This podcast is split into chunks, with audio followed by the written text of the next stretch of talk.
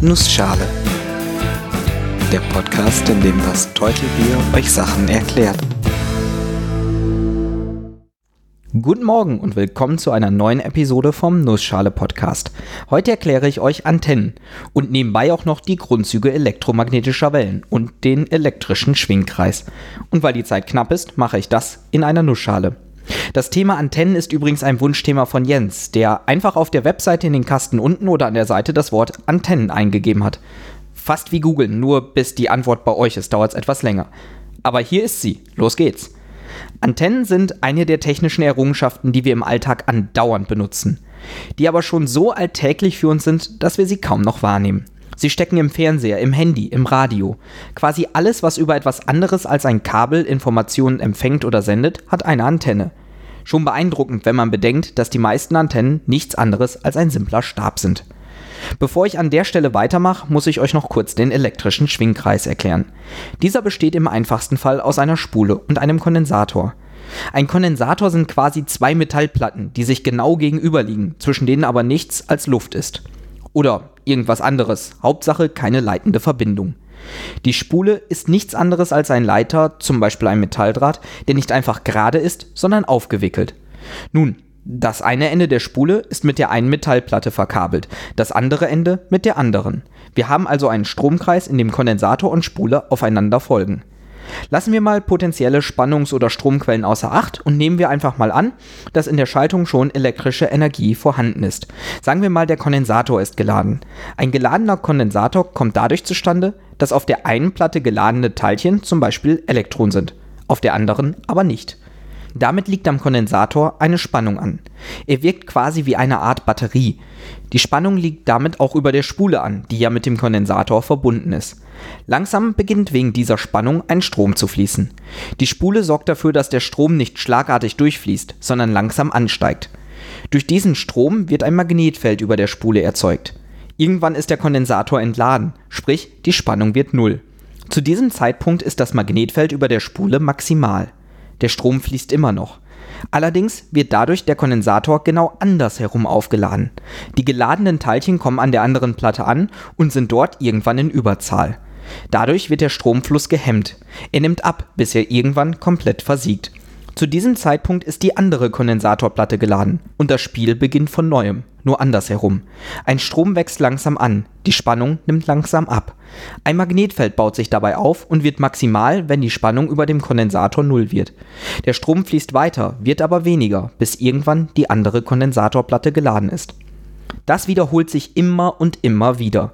Wie schnell das passiert, hängt von den Eigenschaften der Spule und des Kondensators ab. Zum Beispiel von der Plattengröße oder dem Abstand der Platten oder der Anzahl der Windungen der Spule.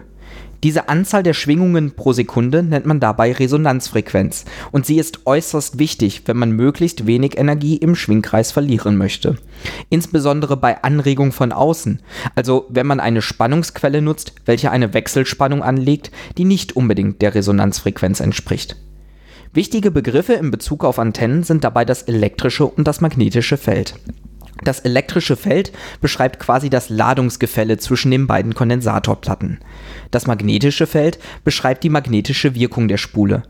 Diese beiden Begriffe sind deshalb wichtig, weil eine Antenne im Prinzip ein Bauteil ist, das eine leitungsgebundene elektromagnetische Welle in eine freie elektromagnetische Welle umwandelt. Eine Antenne sorgt dafür, dass das elektrische und magnetische Feld nicht nur auf den Schwingkreis begrenzt bleiben. Sie können auch nach außen wandern und sich durch den Raum fortsetzen. So wie eine Schallwelle. Dabei wechseln sich auch im Raum elektrisches und magnetisches Feld immer wieder ab. Sie sind untrennbar miteinander verkoppelt, weshalb man auch von elektromagnetischen Wellen spricht. Damit diese Abstrahlung aber wirklich effektiv ist und bei Frequenzen, wie wir sie gerne nutzen würden, überhaupt Sinn ergibt, muss der Schaltkreis noch ein wenig verändert werden. Üblicherweise zieht man die beiden Platten des Kondensators weiter auseinander und macht sie kleiner. Die Spule bekommt immer weniger Windungen. Im Extremfall wählt man die Kondensatorplatten so klein wie die Querschnittsfläche des Leiters. Es sind quasi keine Platten mehr da. Und im Extremfall sind sie auch so weit auseinander, dass sie in entgegengesetzte Richtungen zeigen. Und die Spule wird im Extremfall so stark vereinfacht, dass sie nur noch eine Windung hat, beziehungsweise eigentlich eher gar keine. Sprich, wir landen bei einem ganz stupiden, stumpfen Stück Draht. Ja, Das ist eine Antenne. Eine recht effektive sogar. Man nennt das Ganze einen Hertzschen Dipol. Und der Schwingkreis in dieser Form heißt offener Schwingkreis. Und damit kann man hervorragend elektromagnetische Wellen erzeugen, die nicht nur im Schwingkreis hin und her wandern, sondern sich durch den Raum drumherum fortsetzen. Schauen wir uns das aber nochmal detaillierter an. Wir nehmen einen extern angeregten offenen Schwingkreis. Der offene Schwingkreis ist unsere Dipolantenne mit wenig Spulenwindungen und kleinen, weit entfernten Kondensatorplatten, sprich unser Stab. Die externe Anregung erreichen wir durch einen Spannungsgenerator, der eine bestimmte Wechselspannung vorgibt. Nehmen wir einfach mal an, dass dieser Generator das Magnetfeld der Spule beeinflussen kann. Wenn er dem Magnetfeld Energie zuführt und dann abgeschaltet wird, erleben wir genau das vorhin beschriebene Schwingungsverhalten. Ein Strom fließt, der Kondensator wird geladen, eine Spannung wird erzeugt, die den Strom hemmt und irgendwann umkehrt. Wird der Generator aber nicht abgeschaltet, erzeugt er ein Magnetfeld, das dem Schwingkreis einen bestimmten Strom aufzwingt. Die Energie, die vorher im Feld gespeichert war, kann dann nicht mehr einfach hin und her schwingen. Sie wird quasi aus dem Leiter herausgedrängt und strahlt in den Raum ab. Die Energie liegt dabei in Form von sich gegenseitig umschließenden elektrischen und magnetischen Feldern vor. Ich habe euch bisher ja Formeln für die Resonanzfrequenz erspart. Bei Dipolen geht das aber zum Teil recht einfach, was man schon daran bemerkt, dass sie oft genau danach benannt sind. Nehmen wir zum Beispiel unser Stück Draht und packen in die Mitte unseren Generator. Das Ding nennt sich dann Lambda halbe Dipol. Lambda ist dabei international anerkannt das Symbol für die Wellenlänge, genauso wie c das Symbol für die Lichtgeschwindigkeit oder f das Symbol für die Frequenz ist. Das Lambda halbe bezieht sich dabei auf die Länge des Dipols und besagt, dass diese der halben Wellenlänge entspricht. Ein 10 cm langer Dipol gehört also zu einer Wellenlänge von 20 cm.